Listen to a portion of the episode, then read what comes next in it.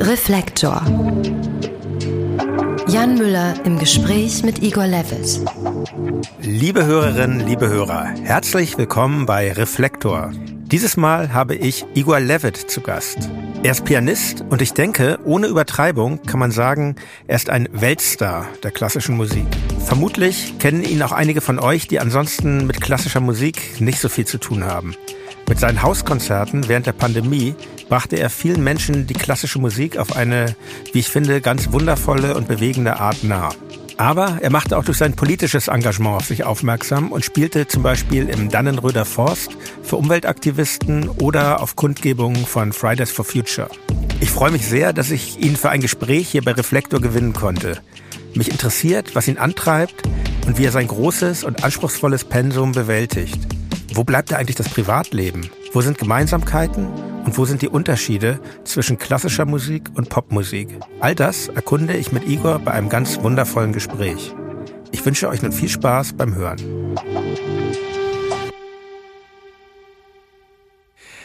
Lieber Igor, herzlich willkommen bei Reflektor.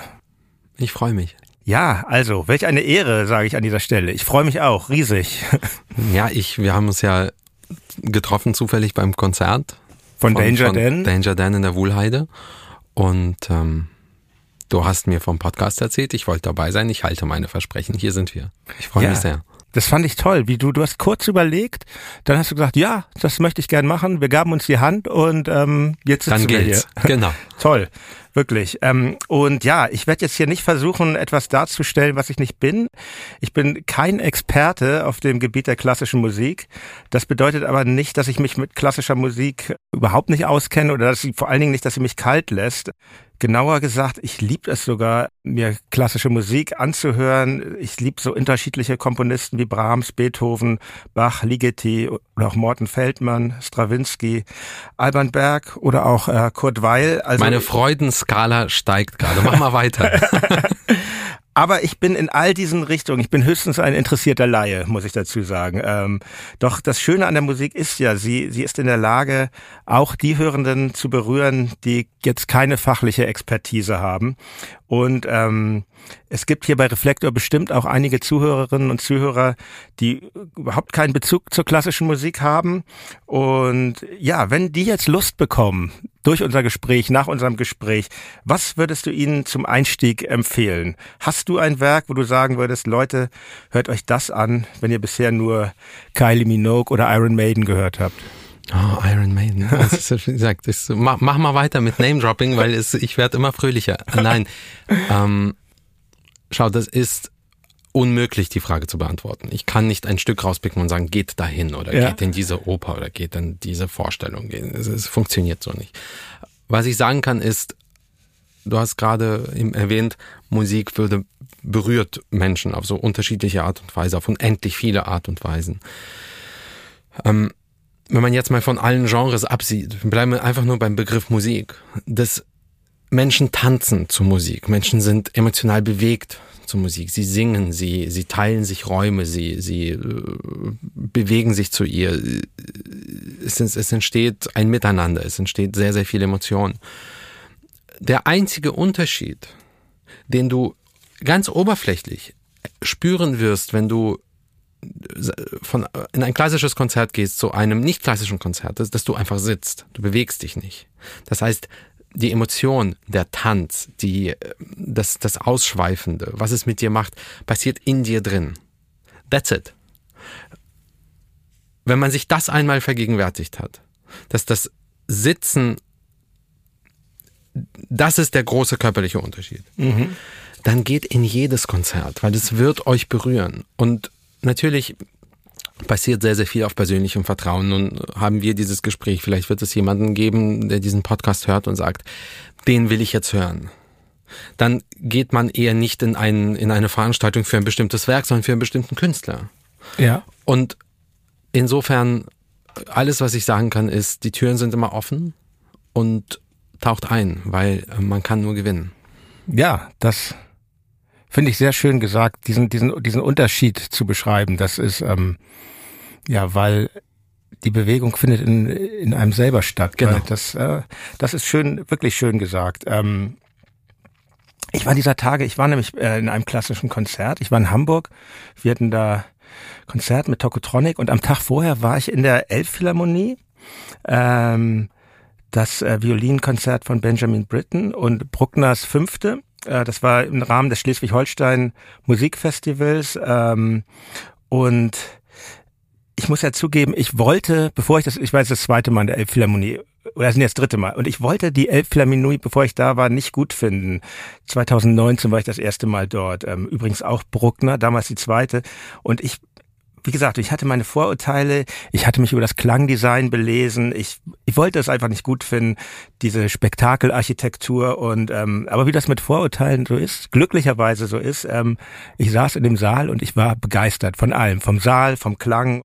Du hast ja gerade Konzerte hinter dir mit Barenbäum und den West Eastern Divan Orchester, warst du auf Tournee, du bist eingesprungen ähm, und also ganz kurzfristig und Ihr habt an sehr unterschiedlichen Orten gespielt, in der Kölner Philharmonie und jetzt zum Schluss hier Open Air in der Waldbühne. Wie unterschiedlich waren diese Aufführungen? Also zum einen Stichwort Elbphilharmonie. Ich äh, war seit 2017 doch sehr, sehr häufig da und habe da häufig gespielt und habe mhm. den Raum sehr lieben gelernt. Zur Wahrheit gehört, Stichwort Vorurteile, zur Wahrheit gehört, dass auch ich, bevor ich dann selbst dort auf die Bühne durfte, echt kein Freund dieses Ladens war, ohne ihn zu kennen, basierend auf ja. nicht nur Vorurteilen, ja. sondern auch dieser e-, elenden äh, Geschichte, nicht wahr, wie dieser Saal zustande kam, wie er komplett misskalkuliert wurde, wie er das Zehnfache kostete von dem, was sie eigentlich wollten, diese, diese wirklich, wirklich unangenehme, ja, Prozedur, nicht wahr? Und ich wollte ihn nicht gut finden. Also ich, da sind wir on the same page. bis ich dann da war. Und einerseits bin ich eigentlich der Überzeugung, dass Räume, wir Menschen machen Räume und nicht umgekehrt. Also wir sitzen jetzt hier gerade in einem, in einem kleinen Raum, wo wir diesen Podcast aufnehmen. Ich sage mit voller Überzeugung, wenn du mir hier ein kleines Klavier hinstellst und es stehen zwei Menschen hier und hören zu, würde ich mit derselben Inbrunst hier spielen wie in der Elbphilharmonie. Also mir sind Räume am Ende ein bisschen egal. Mir geht es um Menschen, für die ich spiele und für die ich Musik mache. Und das könnte ich überall. In meiner Küche oder in der Elbphilharmonie. Das spielt, oder für Twitter. Das spielt für mich einfach keine Rolle. Klar ist, natürlich verändert sich ein Erlebnis je, je nach Raum. Also nimm diese Tour, du hast es gerade angesprochen mit dem Divan-Orchester und Daniel Bahnbäum, eine Tour, die mir mehr als die Welt bedeutet hat.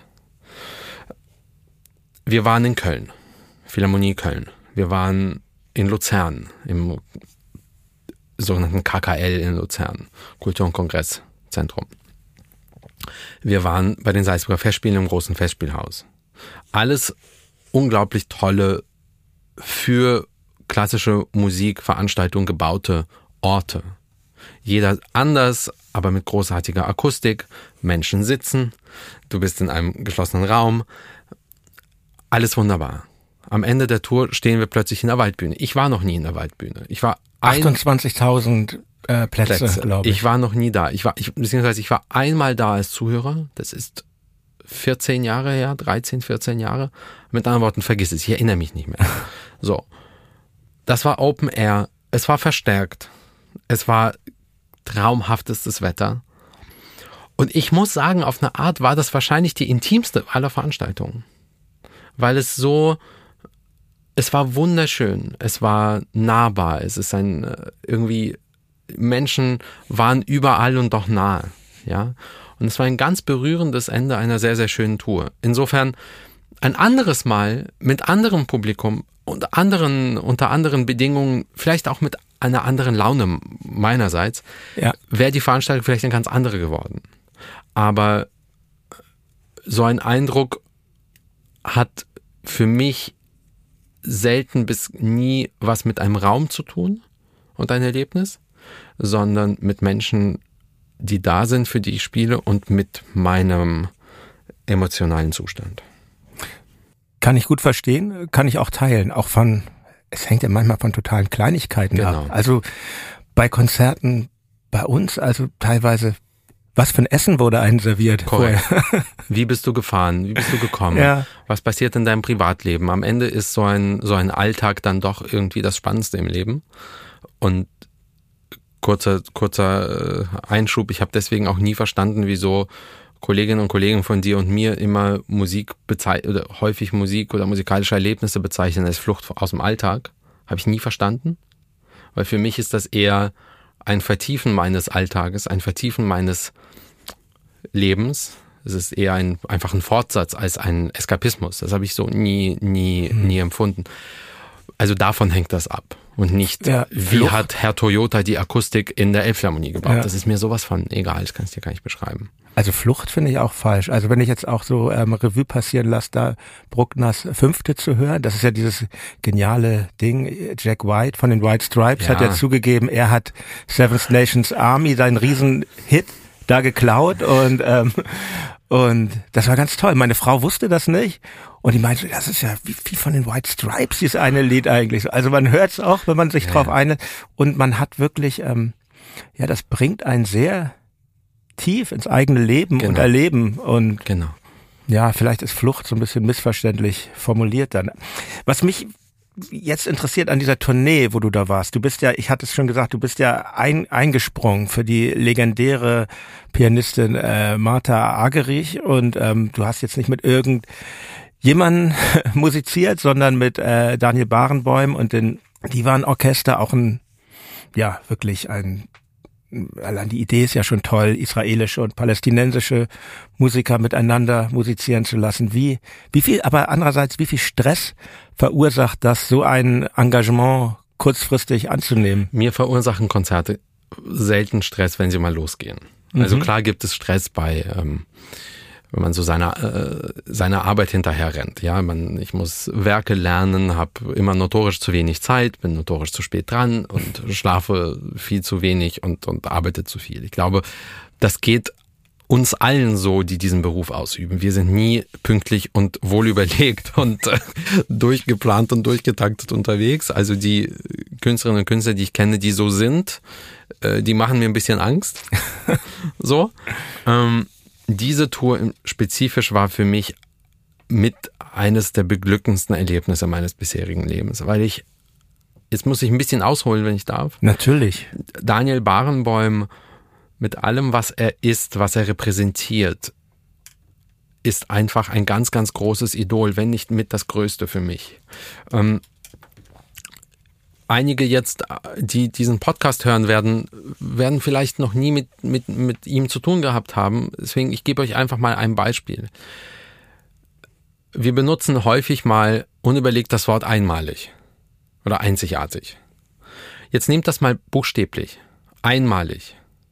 Es gibt keinen Musiker, keinen lebenden Musiker auf diesem Planeten, der nur ansatzweise das in seinem Leben erfüllt hat, künstlerisch, was Daniel erfüllt. Er ist einer der bedeutendsten Pianisten des 20. Jahrhunderts. Er hat Unmengen von Repertoire gespielt als Pianist. Alle Beethoven-Sonaten, alle Mozart-Sonaten, alle Schubert-Sonaten, sehr viel Brahms, Spanisches, äh, zeitgenössische Musik, ein unendliches Repertoire. Er ist einer der bedeutendsten Dirigenten des 20. Jahrhunderts. Er hat nahezu das gesamte Opernrepertoire dirigiert. Den äh, Richard Wagners Ring des Nibelungen von, von, von rauf und runter. Fast alle Wagner-Opern. Er war Jahrzehnte in Bayreuth. Er war 30 Jahre Direktor der, der Staatsoper, intern, äh, künstlerischer, wie heißt das? Direktor der Staatsoper Berlin. Er war Chefdirigent von größten Orchestern, Chicago und Paris und anderen. Er hat ein Haus geleitet. Er hat eine Akademie gegründet, hier in Berlin. Er hat ein Orchester hochgezogen. Er ist ein seit Jahrzehnten politisch höchst aktiver Künstler. Er ist ein Humanist durch und durch. Spoiler. Und das alles gleichzeitig. und das alles auf einem fast unerreichbar hohen Niveau. Das, Jahrtausendmusiker ist eine Untertreibung. Und ich, man kann ein Konzert mögen oder nicht. Wir sind Menschen, wir, wir setzen mal was in den Sand. Das machen wir alle. Aber einfach nur das genommen. Und es beschreibt nur die Oberfläche. Du wirst keinen Künstler finden. Keinen. Von dieser, wie sagt man das, Magnitude, von dieser Größenordnung. Von dieser Bedeutung tatsächlich. Tiefgreifendsten Bedeutung. Ja, in diesem Jahrhundert. Und und das ist nur die objektive Beschreibung. Und ich habe ihn kennengelernt vor zehn Jahren. Er war vor, vor elf oder, oder sogar noch länger, vor 13 Jahren. Ich habe ihm vorgespielt. Er hat mir sehr höflich zugehört. Und er hat mir gesagt, dass ich, hat mir nett ausgedrückt, zwei Stunden lang gesagt, dass ich zwar begabt bin, aber bitte einfach nach Hause gehen und arbeiten solle. 2013. 2010 war das. Ah, 2010. Oder? Und recht hat er gehabt. Und dann habe ich ihn ungefähr neun Jahre nicht gesehen. Mhm. Und dann sind wir uns wieder begegnet. Und es war wirklich sehr, sehr besonders für mich. Und ich habe nur davon geträumt, nur träumen können, einmal eines Tages mit ihm Bühne zu teilen. Mit diesem Menschen. Mit diesem Künstler. Und wir hatten Pläne. Dann kam erstens die Pandemie und Daniel Bahnbaum wurde krank. Und bis vor kurzem dachte ich, und es war wirklich wie ein, ja, ein ganz schmerzlicher Punkt für mich. Ich dachte, ich, ich weiß nicht, ob ich diese Chance nochmal kriege. Das stimmt, also das Alter und Chancen ähm, können ja einfach auch so. dann verpasst werden. Und wenn mir was in meinem Musikerleben wehgetan hat, dann, dann das, dieser Gedanke. Von allen, die es da gibt, ist er derjenige, der mir einfach mehr als die Welt bedeutet. Bis ich einfach vor zwei Wochen diesen Anruf bekam. Und in mir diese zwei Herzen schlugen, zu sagen, ich hoffe so sehr, dass die große, große Martha Agerich ganz, ganz schnell gesund wird. Das meine ich auch sehr ernst. Und gleichzeitig dachte, hey, ich darf mit ihm die Bühne teilen. Und du kennst das wahrscheinlich auch nach Tourneen oder nach, nach ähm, also die ganze Zeit in so einem Hoch ist, du kommst runter und hast erstmal einen totalen körperlichen Absturz. Kennst du es ist, auch? Es ist sehr schwer, finde ja. ich, nach, ähm, manchmal muss man nach dem Konzert eigentlich früh ins Bett, man muss genau. früh aufstehen am nächsten das Tag. Es nicht. gelingt einem nicht. Nein. Es ist, äh und bei mir ist es jetzt noch die dreifache Ebene von, ich bin total erschöpft nach so einem Dauerhigh. Ja. Und am liebsten möchte ich mich gerne eigentlich einschließen aber du hast zwei, noch ein bisschen Tage, was zu tun. Ja. Ist ja. Jetzt, jetzt beginnt, das heißt ja eigentlich mein Urlaubs, Urlaubsmonat gewesen. Ab jetzt habe ich ja. Arbeit bis Juni 24 durch. Ist mir aber egal. Aber am liebsten würde ich mich gerade zwei, drei Tage einschließen und einfach vor Glück weinen. So sehr viel hat mir diese Reise bedeutet. Das ist schön. Das höre ich gern. Es ist schade, dass ich ähm, mir das nicht anschauen konnte. Ich habe dich sowieso noch nicht live spielen gehört. Wir werden noch über deine, ich habe viele Einspielungen mir eingehört, sowieso auch in Vorbereitung jetzt auf das Interview noch. Natürlich ähm, auch einige deiner Corona-Konzerte angeguckt, da sprechen wir noch drüber, aber ich habe, ähm, genau, das habe ich äh, bisher versäumt, werde ich aber hoffentlich nachholen können. Ich möchte trotzdem Nee, ich möchte gar kein Wasser in den Wein kippen, was du über Barenbäumen gesagt hast, aber mich würde Folgendes interessieren. Du bist, ähm, das ist allgemein bekannt, du bist ein politisch denkender Mensch, politisch aktiver Mensch und ähm, wie hast du reagiert, als im Jahr 2019 die Anfeindungen gegen Barenbäumen öffentlich wurden? Ähm, es wurde von Musikern behauptet, er verbreite eine Atmosphäre der Angst. Es wurde von psychischen und physischen Übergriffen berichtet. Und also ich will jetzt kein Statement zu dem Fall, aber wie, ähm, ja, wie, wie, wie, wie, wie erlebst du sowas? Ist das, ist das vielleicht ähm, manchmal auch schmerzlich, wo man denkt, es wird immer die Lücke gesucht oder wie hast du das erlebt? Da bin ich jetzt so, wir können da ganz, ganz gelöst drüber reden. Ich bin da, ich bin da sehr offen. Ähm, kein Mensch ist unfehlbar. Fangen wir damit an. Und wenn Menschen anderen Menschen Unrecht tun, soll man drüber reden. Hier sprechen wir über das Verhalten eines Menschen. Das nicht das charakterliche Verhalten eines Menschen. Ähm, zuerst einmal bestärke ich oder würde ich immer bestärken, jemanden, der sich zu Unrecht, also schlecht behandelt fühlt, sprich es aus. Geh in Kommunikation. Geh ins Gespräch. Insofern kann ich das eigentlich nur unterstützen. Ich habe das damals gelesen. Es wurde, ich habe da viele Gedanken gehabt. Der eine ist, so verhält man sich nicht. Der andere ist, die Küche ist heiß. Das meine ich auch sehr ernst. Wir agieren häufig auf allerheißester emotionaler Ebene. Und ja, man vergisst sich mal. Das passiert. Solange es nicht wirklich dicke rote Linien überschreitet, finde ich, gehört dazu, miteinander zu sprechen und sich dann zu entschuldigen. Das sind, das ist jetzt meine objekt, sehr subjektive Meinung, wenn ich so von außen schaue. Ich habe nichts anderes gehabt als den Text oder diese, diese verschiedenen Texte, mhm. die ich auch zum Teil auch extrem problematisch fand, weil sie zwischen den Zeilen was insinuierten, was einfach nicht war. Also wenn du in unserer Zeit einen Text über, über, übertitelst mit den Worten, er hat bei mir eine rote Linie überschritten, dann müssen wir beide nicht darüber reden, was das, was das, was das theoretisch beinhalten könnte und nichts davon stand in dem Text. Also ich muss auch nicht, muss auch da mal kritisch drauf schauen, ja, ähm, was da wie geschrieben wurde was wie in was für einen Kontext gestellt wird. Fakt ist, wenn sich jemand falsch verhält, muss man, muss man damit umgehen.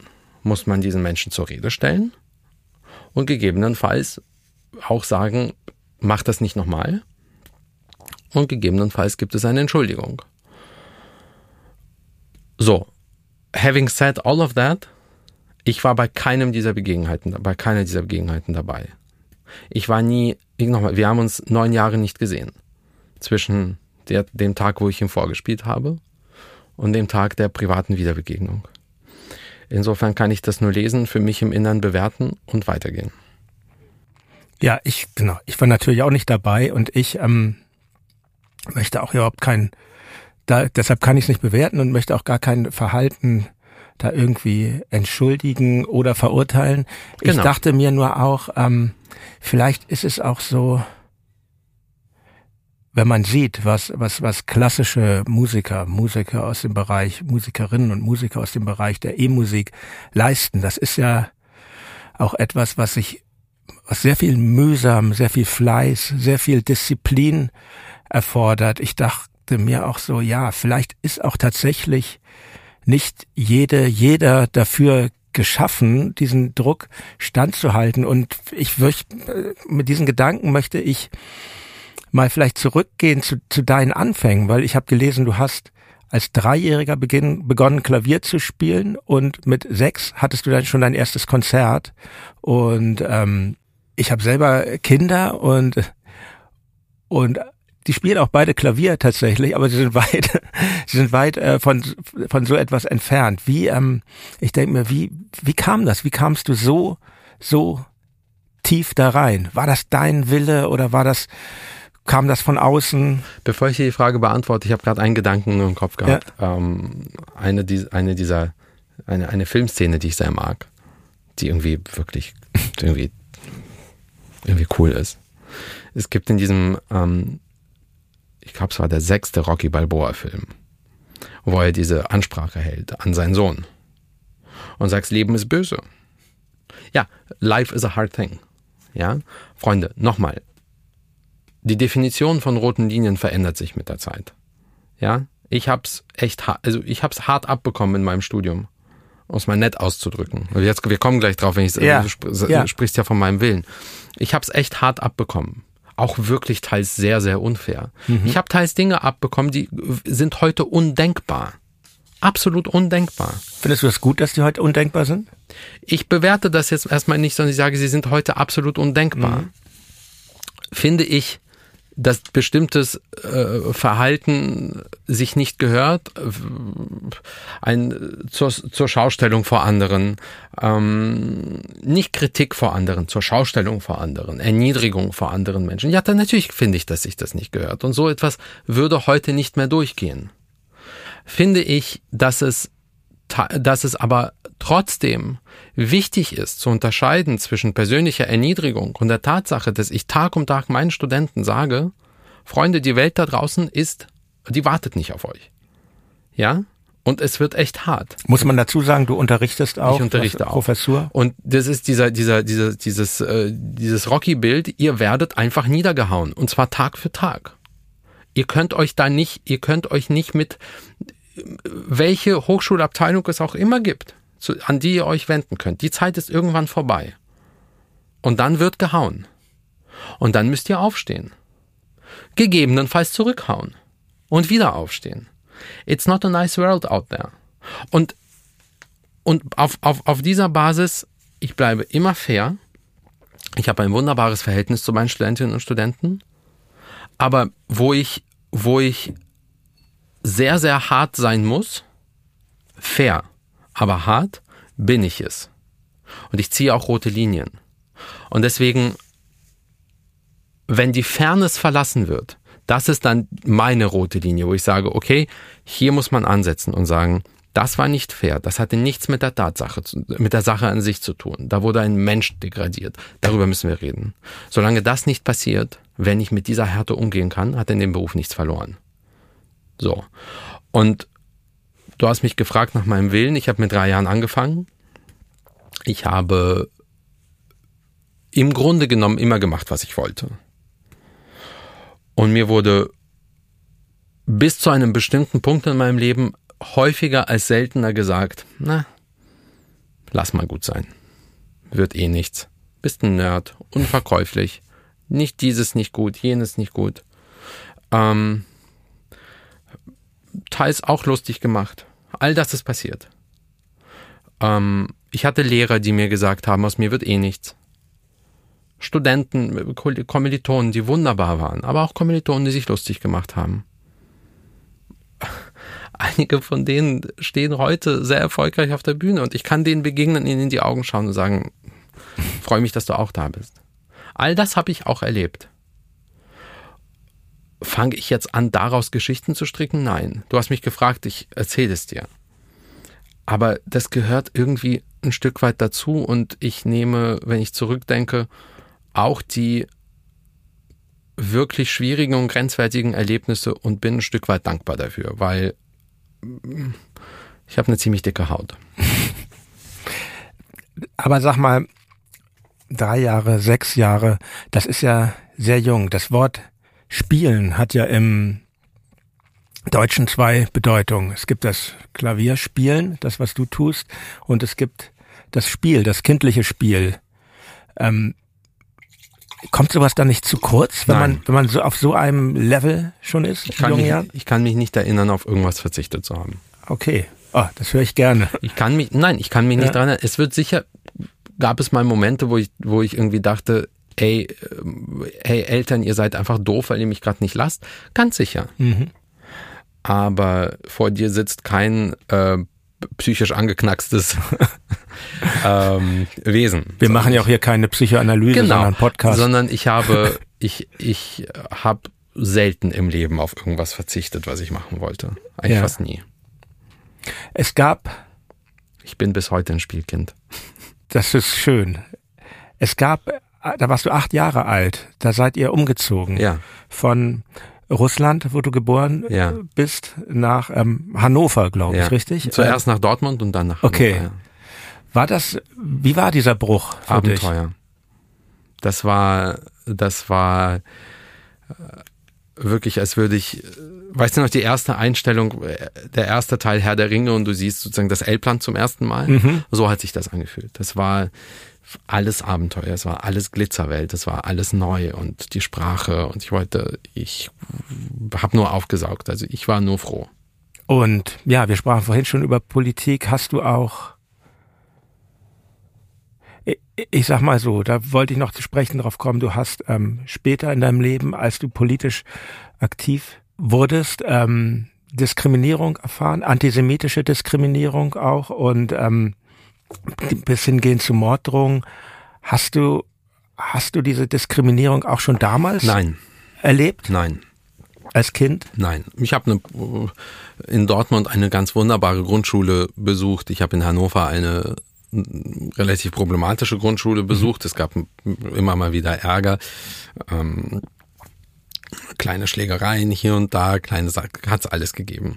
Ähm, Diskriminierung aufgrund meiner Herkunft habe ich alleine deswegen nie erlebt oder nicht bewusst, weil für mich intuitiv, ohne dass ich natürlich als Kind dieser Art Begriffe überhaupt kannte, intuitiv mir klar war, Sprache ist Waffe. Ich wollte diese Sprache so schnell wie möglich, so gut wie möglich, so virtuos wie möglich beherrschen. Ganz intuitiv. Und es war auch dann so. Es hat wenige Monate gedauert und ich hätte alle an die Wand geredet.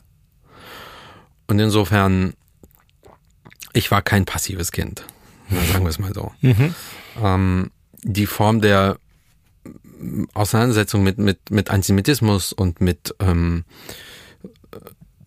dieser Form der Erniedrigung, die begann viel später, da war ich Mitte 20. Die begann so mit parallel etwa mit ähm, langsam, langsamen Anstieg des Bekanntheitsgrads. Verstehe. Und nochmal, das ist vielleicht auch wichtig für die Hörerinnen und Hörer von Reflektor. Also die meisten werden deinen Namen kennen und auch wissen, was du machst, was du alles eingespielt hast. Gesamten Beethoven Klaviersonaten, die Goldberg-Variationen, Schostakowitsch, also es gibt da gibt gibt da viel und ähm, wie wie intensiv hast du dich hast du dich damals und setzt du dich heute mit deinem Instrument auseinander? Also ganz äh, billig gesagt, wie viel wie viele Stunden am Tag saßt du und hast geübt? Im Kopf bin ich 24 Stunden am Instrument. Also ich habe Musik im Kopf die ganze Zeit. Am Instrument selbst sitze ich irgendwo zwischen einer Viertelstunde am Tag und vier Stunden. Und ich habe mal früher irgendwo mal gesagt, zwischen zehn Minuten und zehn Stunden. Ich glaube, ich war in meinem Leben noch nie länger als vier Stunden am Klavier. Vier Stunden ist schon. Ja, aber der, der, der Tag ist lang. Also es ja. können viermal eine Stunde sein. Ja. Es können auch mal ja. achtmal 30 Minuten sein. Mhm. Auch das passiert. Aber das so in etwa ist das die Range. Ich arbeite, ich arbeite sehr viel grundsätzlich und ich habe seit, weiß ich nicht, also wenn ich jetzt sagen wir mal, die normalsterbliche Definition von Urlaub nehmen würde, habe ich, glaube ich, seit 22 Jahren keinen gemacht. So. Und mir fehlt es jetzt nicht an so vielem. Klar wünsche ich mir manchmal mehr Freizeit. Dann kommt sie.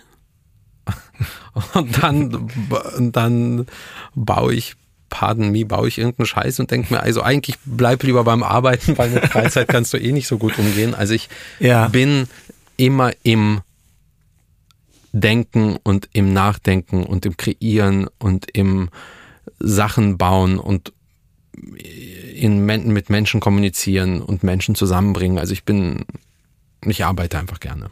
Mhm. In einem Interview mit ähm, Michel Friedmann hast du gesagt, und du hast das gleich mehrfach gesagt, deshalb ist mir das aufgefallen, ich bin sehr schlecht darin, gut zu mir zu sein. Ja. Hat das auch mit dieser ähm, man würde sagen, Work-Life-Balance zu tun, die vielleicht ein bisschen unausgewogen ist, wenn man so viel macht? Oder ist das ein anderer Hintergrund? Ähm, ich glaube nicht an Objektivierung von Dingen. Also was immer dieses äh, Work-Life-Balance sein soll. Ich habe eine ganz okay Work-Life-Balance, weil ich mag mein Leben und ich mag meine Arbeit. So. Und ja, es gibt Tage, an denen bin ich sehr erschöpft. Und es gibt auch Tage, da glaube ich, ich, in zwei Minuten kommt die Erschöpfungsdepression und dann kommt sie eben doch nicht. Ich bin nicht gut darin, gut zu mir zu sein, weil ich es dann häufig nicht zulasse, den Körper eine Auszeit zu geben, wenn er sie braucht. Ich gebe ihm dann eine Auszeit, wenn ich nicht mehr anders kann. Ähm, aber die Vorstellung, dass ich inhaltsfrei, einfach nur um der Sache willen, um Zitat, zu chillen, mehrere Stunden in einem Café mit einem, mit einem Glas Aperol sitze und in die Sonne starre und chille. Also ich meine, wie langweilig muss man leben?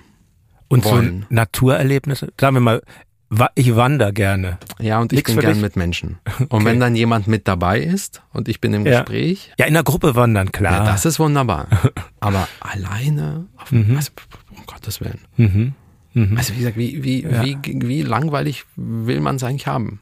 Alleine. Gruppe ist aber auch eine interessante Sache. Du hast jetzt mit Barenbäum, du warst Solo-Pianist im Symphonieorchester. Du bist oft solo auf der Bühne, am Klavier. Es gibt, ich bin in einer Band, ne, immer fest. Zuerst waren wir zu dritt angefangen, dann ähm, seit fast 20 Jahren jetzt glaube ich zu viert. Wir haben uns erweitert und ähm, und ich finde, es gibt im Bereich der klassischen Musik ja eine Besetzung, die der Band im Rockbereich gar nicht so unähnlich ist. Das Quartett oder auch das Trio. Du spieltest ähm, einst in einem Klaviertrio, aber das war nicht die Form für ich dich? Ich hatte noch nie ein festes Klaviertrio. Mhm. Und ich spiele heute noch ab und zu mal Kammermusik. Also ich bin ab und zu ja. mal mit, mit Kolleginnen und Kollegen unterwegs. Ich bin da ziemlich gut ausgefüllt. So, weil ich habe, es gibt einfach Kollegen, die, mit denen bin ich so eng und so vertraut. Wir spielen einfach zusammen. Weißt du, als ich, ich habe mal mit Danger Dan drüber gesprochen. Der auch beides hat mittlerweile. Beides er ist Solo hat. und er hat seine. Ja, aber wenn er äh, sein Solo ist natürlich auch, ich meine, getragen von seinem Bruder. Ja. Das ist ja kein Daniel-Projekt. Mhm. Das ist ja auch ein Antilopen-Projekt. Es ist auch, da steht auch Panzer hinter der Bühne. Nicht weil die sind miteinander. Er ja. hat Menschen, die mit ihm reisen, bis hin zum wunderbaren Fotografen. Also das sind, das ist eine eingeschworene Gemeinschaft. Und wir haben häufig drüber gesprochen, dass ich, ich, ich mag das Wort Neid nicht. In den Zustand schon mal gar nicht. Aber klar habe ich mir dann gedacht, ich habe die dann gesehen und war bei Konzerten und manchmal waren wir auch zusammen dann bei, Konzerten und waren in Jamel und ich habe dann schon gedacht, das hätte ich auch gerne im Leben. Dass ich nicht alleine unterwegs bin. Weil das sind die Momente, die mich in eine Krise stürzen. Dass ich nach Konzerten alleine bin und keine vertraute Person neben mir ist, die ich zum Beispiel fragen kann, wie war's? Bist du, reist du wirklich ganz alleine? Ich reise die meiste Zeit okay. ganz alleine. Ich möchte den Hörerinnen und Hörern das sagen, du wirst dieses Jahr noch sehr viel unterwegs ja. sein. Du wirst jetzt bald in Anschluss an dieses Interview nochmal zu den Salzburger ja. Festspielen. Du bist in Österreich, du bist in äh, Prag, Bukarest. Ähm, in Amerika, in Asien. In, ja. Genau, in Südkorea, in Los Angeles. Ähm, also das ist ein straffer Reiseplan, eigentlich fast wie, das kennt man, ja, in der klassischen Musik gibt's das, man kennt das sonst von so Techno-DJs genau. eigentlich, da kenne ich das genau. ja. Und das machst du, absolvierst 90 du. 90 Prozent alleine, ja. Alles, okay. Mhm. Und das, das sind dann die, wenn es überhaupt harte Momente gibt auf Reisen, dann sind das die, wenn mir dann klar wird, oh, warte mal, ich bin gerade alleine. Weil häufig denke ich auch nicht drüber nach. Mhm. Aber ähm, das ist hart. Ja, und da habe ich eben einige Male Daniel gesagt, wenn ich dann irgendwie Panzer da hinter der Bühne sah oder, oder Kolja und dachte irgendwie, boah, ich, wer, es ist, was für ein, was für ein Glück ist es, dass du, dass ihr alle so miteinander seid. Das hätte ich auch gerne. Ich Vielleicht sollte ich auch in eine Band. Mal gucken. Du hast ja noch, du bist ja jung, Mitte 30, du hast ja, ja noch viel vor dir. Du kannst ja. das ja alles, könntest das alles noch tun. Das äh, ähm, könnte, kannst du gleich ersetzen mit werde. ja, aber man sieht es, ich, ich habe mir diesen äh, tollen Dokumentarfilm No Fear angeschaut und das ist schon ein starkes Bild, wo du vor der Tür des Konzertsaales, ich weiß gar nicht welcher Saal Amsterdam. es ist, Amsterdam, wo du wartest, zwei zwei ähm, Angestellte des, äh, des, des Saales halten die Türen und dann gucken immer durch so ein Guckloch, wie, wie weit ist die Veranstaltung gedient und dann trittst du in den Saal, dir wird die Tür geöffnet und das ist schon ein sehr einsames Bild tatsächlich auch dann in dem Moment. Aber das, der Moment ist nicht der, der mich, ähm, ja, sondern der später im Hotelzimmer. Ja, der mich triggert, sondern es ist der, der mhm. später passiert. Mhm. Ja. Und allgemein genießt du denn das Reisen? Siehst du was von den Städten? Also ich habe mir irgendwann festgestellt, äh, oder ich habe jetzt wieder angefangen, mir was anzuschauen in Städten, aber ich habe es äh, jahrzehntelang wirklich nicht gemacht. Ich genieße das Musikmachen. Ja. Ich genieße es, wenn es dann mal soweit ist und ich auf eine Bühne gehe oder ich an ein Instrument gehe. Ich habe es ja anfangs erwähnt, ob es jetzt ein Konzertgebau in Amsterdam ist oder ja. dieser Podcastraum hier. Ich genieße das Musikmachen für andere ich genieße relativ selten das Reisen, zugegeben. Mhm. Und in, in, heutiger, in der heutigen Welt, wer bitte genießt allen Ernstes das Reisen?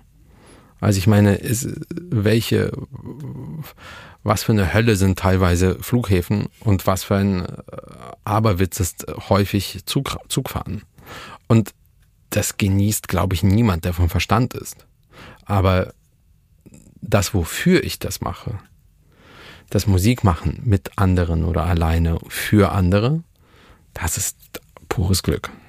Und was ich bemerkenswert finde, wo glaube ich viele Menschen dich auch kennengelernt haben, ist, ja, wir hatten ja diese furchtbare Pandemie und in dieser Pandemie hast du ähm, etwas gemacht. Du hast zu Hause gespielt, deine, diese Hauskonzertreihe, 52 Mal hast du ähm, musiziert, einfach verbunden mit der Welt über dein Smartphone. Das war jetzt auch nicht kompliziert aufgenommen, sondern einfach mit dem Bild des Telefons, mit dem Klang des Telefons und es hat trotzdem äh, funktioniert. Ich habe wirklich, ja, Leute, die gar keinen Bezug zur Klassik gehabt haben, die sind dadurch, ähm, haben dadurch äh, Interesse geworden. Später gab es dann deinen Podcast, 32 mal Beethoven und dann noch die äh, Variation. Ähm, wie ähm, war das eigentlich nur eine, eine innere Notwendigkeit, ja. weil du nicht mehr spielen konntest oder auch ein pädagogischer Nein. Auftrag? Nein, es war eine innere Notwendigkeit nicht, weil ich nicht spielen konnte, mhm. Sondern weil ich wusste, ich kann nicht mehr für andere spielen. Das war, das war die Notwendigkeit. Der, der sozusagen dieser Kabel, dieser Draht zu Menschen, für die ich es mache. Ob ich sie sehe oder nicht, ist mir dann ein bisschen egal. Hauptsache, ich weiß, sie sind da. Und ob es nur einer ist oder 300.000, ist mir auch egal. Vollkommen. Hauptsache, es hört jemand zu. Und dann weiß ich, ähm, das gibt mir Sinnhaftigkeit. Ja, ich möchte nochmal sagen, es gab wirklich, es gab ja viele Online-Formate in der Pandemie und paar gute viele, die nicht funktioniert haben. Nein. Deins war eins derjenigen, die funktioniert haben. Und ich finde das schon sehr beachtlich, dass das eben mit klassischer Musik funktioniert hat, weil ja doch der Zugang für viele Menschen schwieriger ist. Und, und das klang echt beschissen. Aber mein Gott. Ja, du, du hast es gerade angedeutet, du hast es über, über Twitter verkündet. Du bist jetzt, du bist nicht mehr bei Twitter, nee. oder? Was ist der Grund? Wo soll ich anfangen? okay, es ist ein, äh, es ist ein, es war mal ein großartiges Medium und jetzt ist es einfach nur, wurde es immer mehr und mehr und jetzt noch mehr und mehr einfach ein, darf ich hier, wie, wie offen darf ich hier reden? Du darfst so offen reden. Das ist einfach ein äh, toxisches Drecksmedium. Ich brauche es einfach im Leben nicht. Das ist, ist, äh, das bringt, ich, es wurde nach den Hauskonzerten nicht mehr schöner. Das war der, das war für mich der Höhepunkt des, dessen, was mein Dasein auf dieser Plattform sein konnte. So. Aber da wird nicht debattiert, da wird nicht diskutiert, da wird zur Schau gestellt, da werden, äh, ich war auch Teil davon. So, aber ich habe mich einfach ein bisschen verändert und äh, hm ich muss das einfach nicht mehr sehen und bin jeden Tag froh drum, es nicht zu sehen. Und zwar unabhängig davon, über welche politische Seite ich hier spreche. Ich will, ich will diese Form des, des Umganges miteinander und ist eine, die ich vor vier, fünf Jahren gerne mitgespielt habe und auch sehr aktiv. Und heute einfach, der ich einfach heute mit Abscheu und eine Mischung von Abscheu und Langeweile begegnen und deshalb einfach merkte, ich kann, ich muss den Stecker ziehen. Dann habe ich ihn gezogen. Das ist jetzt knapp ein Jahr her und habe es nie bereut. Gut, ja, mir war das vor allen Dingen auch immer mit Twitter viel zu schnell. Ich kam gar nicht mit diesem Tempo mit und ähm, und besonders besonders schlimm finde ich es eigentlich, wenn dieser dieser toxische Hass, der in den sozialen Medien ist, in die klassischen Medien wandert. Und ich finde, ähm, auf eine ziemlich üble Weise wurde mit dir vor, vor drei Jahren umgegangen. Das war im Oktober 2020. Da erschien in der Süddeutschen Zeitung ein Artikel von Helmut Marot. Igor Levitt ist müde. Ähm, du wurdest als gut vernetzt bezeichnet. Es wurde dir eine, ich zitiere, Opferanspruchsideologie unterstellt. Ähm, kurz gesagt, dieser Artikel bediente sich antisemitischer Stereotype. Die Zeitung hat sich für den Artikel entschuldigt, aber, aber trotzdem bleibt ja bleibt das ja in der Welt. Und ähm, wie, wie nah geht dir sowas? Wie nah gehen dir solche Sätze? Fragst du mich nach meinem äh, Empfinden, als der Text kam oder heute? Beides eigentlich. Okay, als der Text kam, war das erschütternd. Als der Text kam, war das, war mir sofort klar, ähm, hier ist, das ist äh, neu, das hat eine neue Qualität. Als die Wellen immer größer schlugen und ich plötzlich merkte, ähm, ich bin Republikgespräch, medial zumindest, ähm, das war unangenehm. Und heute muss ich sagen, Helmut Mauros Text über mich ist genau das, was dieser Text äh, bitte heute sein soll, nämlich nicht mal mehr Altpapier. Ja, was, was ich ja eigentlich neben dieser Sache, die so empörend ist, der, ähm, der Antisemitismus, was ich daneben aber als Musiker schlimm fand, ähm, es wurden ja, es wurden ja eher in Nebensätzen deine Fähigkeiten als Pianist in Frage gestellt und und das wirklich schäbige dann fand ich, dein Kollege äh, Daniel Trifonov wurde dir gegenübergestellt als Beispiel für einen guten Pianisten. Und das finde ich so einen ganz schlechten Stil, Musiker gegeneinander auszuspielen. Ähm, und ich muss schon sagen, so in, in meinem Bereich, so im Bereich der Pop-Rock-Musik, zumindest wo ich da tätig bin, ist der, ist der Umgang miteinander echt toll kollegial. So. Aber du merkst ja, was du, was du, wir müssen da wirklich aufpassen jetzt. ja, ja. Die Tatsache, dass ein, dass ein äh, Journalist, äh, der sich in, in Sphären verirrt hat, die äh, Ja. äh, sehr bemerkenswert waren, ähm, einen anderen Kollegen an, an Land zieht, Mhm. was er übrigens nicht zum ersten Mal gemacht hat, Mhm. und mir gegenüberstellt sozusagen als das weiße Licht und ich bin das, äh, das schwarze Übel, ähm, das ist das Journalistenentscheidung gewesen. Daniel Trifonov ist ein herausragender Künstler. Ja, ich wollte, also das, ich hoffe, das war jetzt nicht missverständlich. Das hab ich, ich wollte, habe dich richtig verstanden, Mhm. aber Daniel Trifonov und ich haben uns ein einziges Mal in unserem Leben getroffen, obwohl wir aus der gleichen Stadt kommen. Daniel Trifonov und ich, behaupte ich jetzt einfach mal, begegnen einander mit allergrößtem Respekt. das wäre meine Frage. Wie ist, Ich kenne ihn überhaupt Ja, gar nicht, aber klar. wie, Mhm. ich, ich, ich kann für mich sprechen. Ich Ja. begegne Daniel Trifonov mit allergrößtem Respekt. Jeder, der mich kennt, aus, dem- aus dem inneren und halbinneren Kreis, weiß, dass mich nichts mehr beglückt. Nichts oder weniges Mhm. in meinem Musikerleben, was ich einfach, sorry, jetzt zu sagen, was ich einfach geiler finde als großartige Kollegen. Je mehr, desto besser. Also, wie großartig ist es, dass ich in, in, ich in einer Zeit Pianist sein darf, wo es einen Trifonov gibt und eine Beatrice Cerana und einen Rafa Blechitsch und einen Lukas Sternert und ein, wo soll ich anfangen? Nicht wahr? Und das ist, und das ist meine Generation. Ein Benjamin Grosvenor und, und, und andere. Ich, ich, ich, ich zehre richtig davon. Und ich finde das fantastisch, dass die da sind wir begegnen einander, würde ich einfach behaupten, mit allergrößtem Respekt. Dass dann so ein Typ kommt und, und, und sowas tut, dafür kann halt der Künstler nichts. Und das muss man immer, glaube ich, klar, klar sagen. Es war dieser, dieser Artikel, der, wie gesagt, mein, wir sprechen jetzt drüber, weil du mich fragst. In meinem Leben ist dieser Artikel nicht mal mehr, nicht mal mehr Altpapier ist längst hoffentlich einfach weiterverarbeitet zu anderen Pa- Papiererzeugnissen. Aber das, es gab bei dieser Geschichte keine Gewinner. Es gab bei dieser Geschichte keine Gewinner. gut, Und, ich, ähm, ich denke, Dabei, dabei glaube ich, will ich es auch belassen. Ja. Aber was, wie gesagt, den erwähnten Daniel angeht, das ist einfach ein herausragender Künstler und ich hoffe, es wird auch immer mehr und mehr davon geben. gut, schön. Und ähm, ich würde gern jetzt noch ein wenig auf deine Einspielung zu sprechen kommen, weil das ist ja auch ein Musikpodcast hier und ähm, ähm, vielleicht erstmal Grund, vorweg grundsätzlich, wie verhält sich das eigentlich bei dir? Ähm, live musizieren und Werke einspielen für, für die CD oder für den Stream heutzutage oder fürs Vinyl auch noch.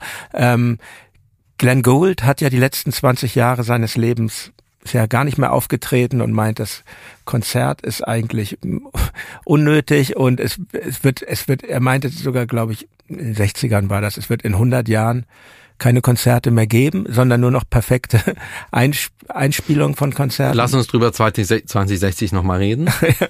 Für mich äh, hält sich das ganz gut die Waage. Ich mag beides unendlich gerne. Aber ich liebe es, ins Studio zu gehen. Ich bin, ich arbeite sehr hart im Studio bis hin zur äh, totalen Erschöpfung und darüber hinaus. Aber die Möglichkeit der Fokussierung und des, des, der Reflexion und des äh, Spielens und Hörens und Diskutierens mit Zeit und, und, und, und, und Ruhe ist ein großes Geschenk. Also für mich ist Studiozeit immer ganz, ganz toll. Ich muss dazu für die Hörerinnen und Hörer nochmal sagen, nochmal auf den Film No Fear verweisen. Da gibt es wirklich schöne Szenen, wo du gemeinsam mit deinem Tonmeister Andreas Neubronner ähm, eben Stücke aufnimmst. Da dieses äh, ich glaube teilweise in der in der Kirche in Dahlem ja. und in der ihr auch wegen des Klanges des Raumes seid und okay, also ich will jetzt, wie gesagt, ich bin gar nicht so ein Fan davon, Rock und äh, und klassische Musik zu vergleichen und zu sagen, alles ist gleich. Ich glaube, es gibt Unterschiede, die auch wichtig ja. sind und es ist wichtig, das nicht alles gleich zu machen, ja. aber es gibt eben auch Gemeinsamkeiten und dieses Gefühl, was da zwischen euch beiden ist, das erinnert mich echt, wie gesagt, wir machen was ganz anderes und bei uns ist spielt das handwerkliche eine andere Rolle als, ja. als, als, als bei dir. Aber das ist ja eh, das ist ja Voraussetzung, auf welchem Niveau das dann auch immer ist. Aber es gleicht doch eben vieles. Ähm, dieses Spielen von kleinen Parts, das Schneiden, das Bewerten von Takes und auch eben dieser soziale Aspekt zwischen euch beiden. Ähm, ja, das ist, äh, finde ich, schön, schön mit anzuschauen, tatsächlich. Du, und, auch da wieder habe ich dann den Menschenbezug. Also ein Studio, mhm.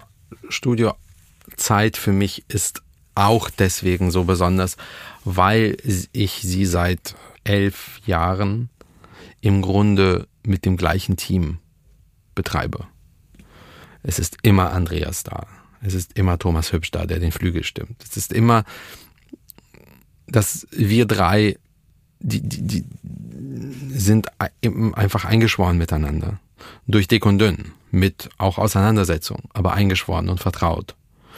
Und mein die Bedeutung, die Andreas Neubronner, der, der, der Tonmeister und Toningenieur und ist und einfach alles ist in dem Moment. Ist ja ein kleines Team, verglichen ein mit so einer Pop-Produktion, genau. wo da irgendwie 30 ganz Produzenten klein. und 100 Engineers dran ganz sitzen. Klein. Ja. Die Bedeutung, die er für mich hat, ist so groß, dass, mal, dass ich eigentlich keine Fantasie drüber habe, was ich eigentlich machen soll, wenn der mal nicht mehr arbeitet. Also ich kann mir alles vorstellen. Einen mhm. neuen suchen und keine Aufnahmen machen. Und das meine ich sehr ernst, das ist keine Ironie.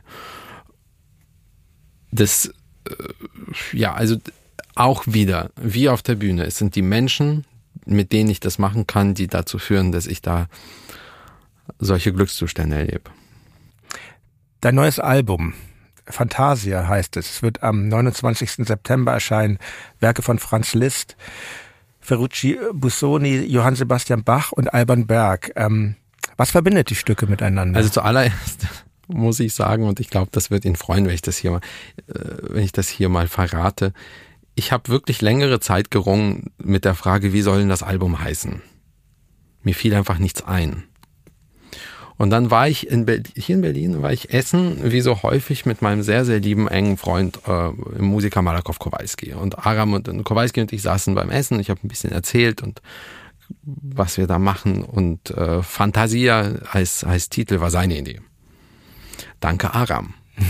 und äh, es sind zuallererst sehr, sehr viele Fantasien als Werke auf diesem Album. Es sind Werke, die sehr weit weitgreifend sind und rhapsodisch und, und frei, die, die grenzsprengend sind, die äh, wie alle Musik auch fantasieanregend sind. Aber in dem Fall ist, glaube ich, der Titel eher unspektakulär. Also der Titel ist großartig. Nochmal danke ich, Kowalski. Ich musste, ich musste an diesen, Entschuldigung, ich ja. unterbreche, ich musste an diesen tollen Walt Disney Film von 1940 ja, ja, denken, ja, ja, ja, klar. der auch mit klassischer Musik unterlegt genau. ist. Ähm. Es ist erstmal einfach der Werktitel von der, mhm. von, von Ferruccio Bosonis Fantasia Contrapuntistica. Es ist, es gibt eine Fantasie von Johann Sebastian Bach auf diesem Album. Ähm, auch die beiden Sonaten, sowohl von Alban Berg als auch von Franz Liszt, sind eher sehr freie Sonatenformen. Sie sind im wahrsten Sinne fantastische Werke. Und so, und, und das verbindet diese Stücke jetzt auf der Oberfläche miteinander. Es gibt auch ganz andere Verbindungen. Aber ja, das, die Idee zum Titel kam beim ähm, Aram ist ja mittlerweile nur noch, fast nur noch vegan und ich äh, häufig mal nicht. Es entstand bei seinem Ratatouille und meiner Fischsuppe. So, also so kam dann, so kam dann der Albumtitel zustande. Ja, schön. Das ist, ähm, ich finde das auch irgendwie ganz interessant. Es ist jetzt, weil du hast ja manchmal richtige Blöcke ja. von Alben gemacht. Also im wahrsten Sinne Blöcke, wenn man noch an das physische Format ja. denkt. Du hast, ähm, es gibt eine Box von dir mit allen Beethoven Klaviersonaten ja. zum Beispiel. Und ähm, wie ist das eigentlich? Ein Freund von mir, der wirklich wesentlich mehr Ahnung von Klassik hat als ich, der sagte zu mir, ja, das ist ja so in der Klaviermusik, das wohltemperierte Klavier von Bach ist äh, das Alte Testament und die 32 Beethoven-Sonaten sind das Neue Testament. Genau, da gibt es das Würdest du dem zustimmen? berühmtes Zitat von Hans von Bülow. Ähm, ich brauche keine Titel in meinem Leben und auch keine Schubladen. Ähm, ich lasse das mal so stehen. ähm, vor jetzt diesem Fantasia, du hast ja auch regelrechte Konzeptalben ja. rausgebracht. Also gerade in letzter Zeit, das habe ich jetzt intensiv gehört, ist das Tristan-Album. Ja. Wie, wie, wie, wie kommt sowas zu dir? Wie, wie ist das, ist das ein spielerischer Umgang oder ja. das, was dir eh begegnet oder? Beides. Also es sind, mir begegnet ein Stück und dann setzt dann irgendwo in meinem Kopf so ein kleines Rädchen ein und fängt an sich zu drehen. Und dann denke ich mir, oh, das könnte auch eine Aufnahme werden. Das möchte ich eigentlich aufnehmen. Und dann setzt so ein Köchelprozess ein. Und beim, beim, beim Tristan-Album war das eben das, dieses Stück für Orchester, für Klavier und Orchester und, und, und Elektronik von Hans-Werner Henze, der Tristan. Ich habe den gelernt mit sehr viel Mühe mhm. und, und muss, muss man, muss man äh, den Hörern und Hörern dazu sagen, da werden Sachen kontrastiert, moderne, genau. klassische Musik, also neue Musik, äh, Hans-Werner Henze mit Liszt, genau. Und Wagner. die gute Nachricht ist, wenn ihr jetzt sagt, kenne ich gar nicht, 97 Prozent meiner Welt kennt das Stück auch nicht. Und aufgeführt wird es auch nicht. Und das ist, ähm, bei mir ist das begegnet. Ich habe das äh, für und bei den Salzburger Festspielen gelernt und dann dort auch aufgeführt. Und mir war klar, ey, ich habe mir nicht jetzt diese Mühe gemacht für ein Konzert. Und dann haben der Dirigent Franz Welser Möst und ich das nochmal gespielt in, und aufgeführt in Leipzig mit dem Gewandhaus und uns einfach gedacht, das schneiden wir jetzt mal mit, das nehmen wir auf. Dann war das im Kasten und dann setzte bei mir so ein, ja, so ein Denkprozess ein, was mache ich mit diesem Tristan-Thema? Ich will daraus eigentlich ein Album machen. Und so entstand das dann. Also es war wie so oft einfach Zufall. Mal mhm. Der Intendant der Salzburger Festspiele, mein lieber Freund Markus Hinterhäuser, hat mich gefragt, ob ich Henze lernen will. Und so entstand dann peu à peu die Idee zu diesem Album. Es war auch Markus Hinterhäuser, der mich fragte, ob ich Dimitri Shostakovichs Präludien und Fugen spielen will. Dann das, 2017. Das On Shostakovich-Album. Genau, mhm. so entstand dann Jahre später das Album für den Shostakovich. Es, ähm, also eigentlich, wenn ich so will, ist Markus an gefühlt 30 Prozent meiner bisherigen Alben, wenn nicht schuld, aber mitverantwortlich. Und mhm. das finde ich schön. Also auch da eine Zusammenarbeit ja, mit Menschen. Immer. Was mich interessiert, wo du das Shostakovich-Album ansprichst, du, ähm, da ist ja eben auch dieses wirklich, das ist in diesem No-4-Film eindrücklich dargestellt, dieses wirklich, ich glaube, rein spielerisch sehr komplizierte Stück von Ronald Stevenson you bet. Ja, drauf. Und ähm, ich frage mich aber, was ist eigentlich die wirkliche schwierige Aufgabe, dass ähm, weil solche Stücke sind handwerklich schwierig, aber ich finde, sie sind auch intellektuell schwierig. Und Diese, dieses Stück ist ein, ist wahrscheinlich eines der drei, vier äh, schwersten Gebirge, die ich mhm. äh, besteigen musste mhm. in meinem Leben, ja. Zu diesen Gebirgen gehört auch die Hammerklaviersonate. Es ist eine Kombination von physischer, manueller Anstrengung. Diese Werke sind, bringen dich einfach an manuelle Grenzen. Und Pianisten, die es nicht an manuelle Grenzen bringt, tun mir ein bisschen leid, weil ich finde nicht, dass man solche Stücke leicht finden sollte. Ähm, der große Frederik Schewski, dessen Komponist, dessen People United Variation ich eingespielt habe, hat mal gesagt, ähm, du musst die Qual auch hören. Das gehört zum Erlebnis dieses Werkes dazu, auch zum Hörerlebnis. Und somit, ja, das ist einfach eine Kombination. Das Manuelle, das Physische, das Mentale, die Länge, die Stevenson Passacaglia, die du ansprichst, ist einfach fast 90 Minuten lang. Ohne Unterbrechung. Das ist ja kein Stück mit mehreren Sätzen, wo du mal durchatmen kannst und du spielst durch. Es ist, glaube ich, irgendwo habe ich mal gelesen, es ist das längste durchkomponierte Werk der Klavierliteratur. Mag sein, kann ich nicht verifizieren, mag sein. Und da kommt, und, und es ist einfach eine emotionale Anstrengung und eine intellektuelle. Ich meine, wie viel Material du da einfach verarbeiten musst und verstehen musst und lernen musst und die Vielschichtigkeit, die, alles zusammen macht es einfach zu einem einzigartigen Erlebnis, beglückend ohne Ende und zu einer, einem absoluten Hyperalbtraum. Also, ähm, aber ich bin sehr dankbar, dass ich das gemeinsam mit Andreas und Thomas aufnehmen konnte. Wie ist es eigentlich für dich als politischer Mensch, dass die Welt der Komponisten ja hat natürlich auch historische Ursachen. Viele Werke sind sind alt und aber sie ist sehr männlich. Sie ist sehr sie ist sehr weiß. ähm, ist das was, was dich beschäftigt? Also ehrlich gesagt, es beschäftigt mich ein bisschen peripher, mhm. weil es ist nicht meine Zeit die Jungs sind tot. Also niemand hat mich vom Gegenteil überzeugt. Und äh, von vielen dieser, die meisten dieser Komponisten waren auch nicht unbedingt wahnsinnig gute Menschen. Und, und moralische Reinheit gibt's nur bei Twitter. und ähm, ich finde auch, äh, man muss auch wirklich klar sagen, ich finde es wirklich wunderbar, dass wir je weiter wir im Leben kommen, auch Dinge in Frage stellen, auch Verhalten, menschliches Verhalten in Frage stellen, auch vielleicht andere, andere Kriterien ansetzen, rote Linien sich verschieben, Menschen Stimme finden, Menschen sich auch ganz anders wehren können. Wunderbar. Aber zu glauben, und das tun einige, dass sie quasi im Jahr 2023 die moralische Reinheit in Person sind und ganz, ganz sicher vor 100 Jahren schon genauso gewesen wären, wie sie heute sind, das, da kann ich wirklich nur die Augen verdrehen und mich ein bisschen drüber lustig machen. Denn ich bin ganz sicher, in 100 Jahren werden wahrscheinlich Menschen sitzen und denken und über, über die über die jetzt besonders besonders äh, reinen und besonders ähm, unfehlbaren denken, was habt ihr denn da eigentlich gemacht? Ja, das ist sicher richtig. Ich, und wie gesagt, ich, äh, da, da erinnere ich mich, ich, ich saß letztens hier mit äh, Campino von den ja.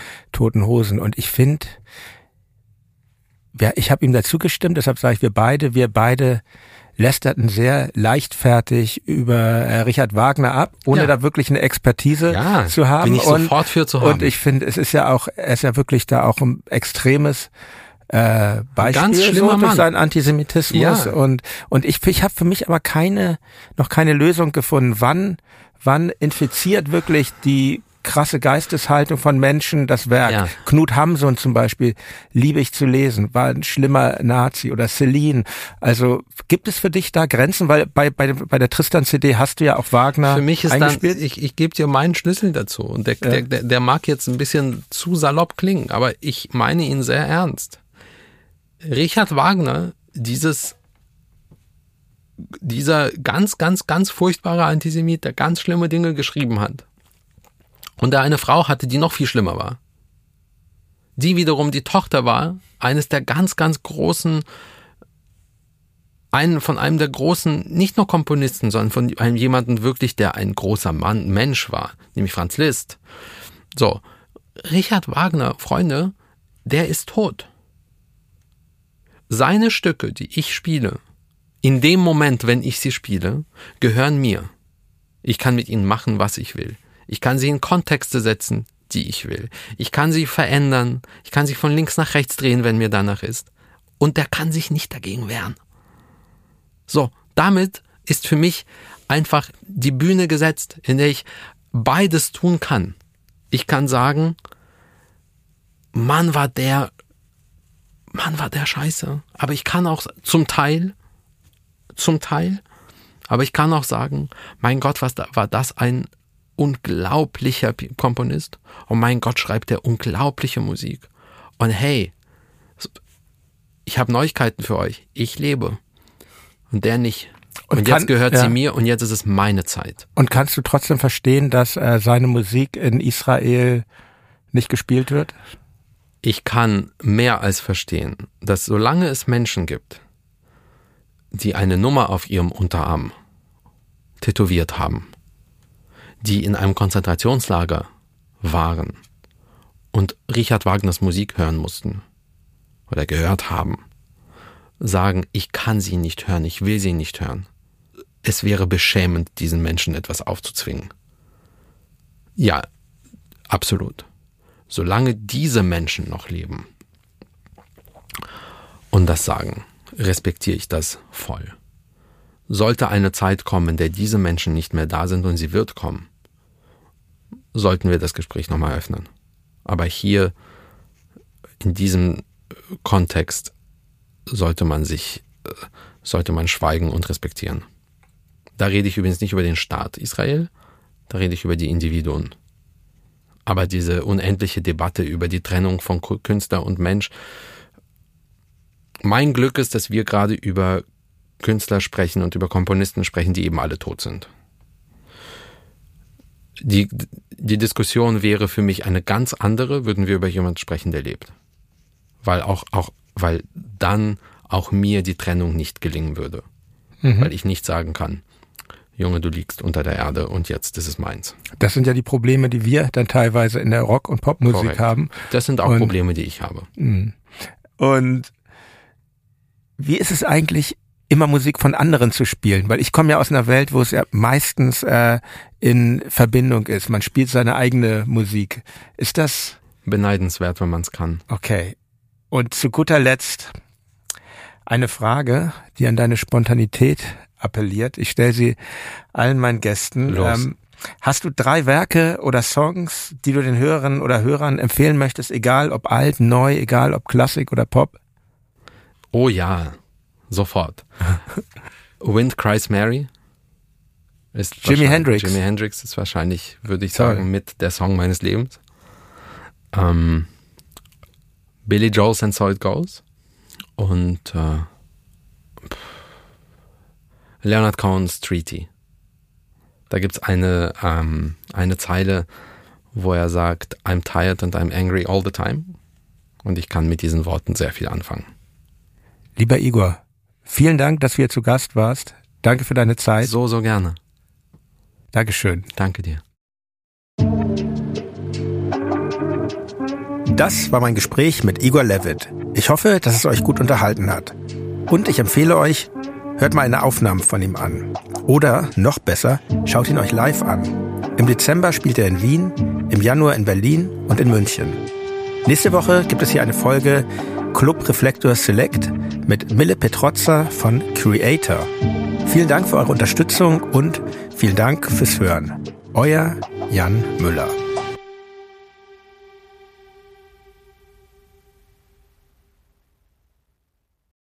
Ich dachte ja, wir machen einen Podcast zusammen, Joko, und dann ähm, hängen wir einfach ab, einmal die Woche, unterhalten uns ein bisschen lustige Alltagsbeobachtung, manchmal politisches ja. Take, dies, das, Feierabend.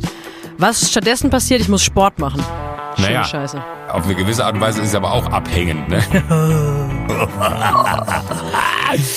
ja gut, ähm, das ist aber so, so eine Entwicklung, die man natürlich nicht kommen sieht, wenn man einen Podcast beginnt, wo man aber, wenn man einen Podcast hat, wie wir beide, der jeden Donnerstag erscheint, äh, und Sunset Club heißt, sehr dankbar darüber ist, dass zum Beispiel ein Gast wie Kai Pflaume sagt, hast du nicht Bock auf eine Klimmzug-Challenge? Ja, und jetzt mache ich seit zweieinhalb Monaten, trainiere ich Klimmzüge, bald ist es soweit, die große Auflösung, habe ich es geschafft, einen Klimmzug zu schaffen, also habe ich es geschafft, ihn zu schaffen und die Laune ist im Keller bei mir, außer natürlich, wenn wir uns unterhalten miteinander, aber den Rest der Zeit, den ich nicht mit dir Podcast mache, mache ich ja Sport. Ja, äh, schaltet doch einfach ein und hört rein. Wir würden uns sehr freuen. Und wenn es euch nicht gefällt, sagt es bitte keinem.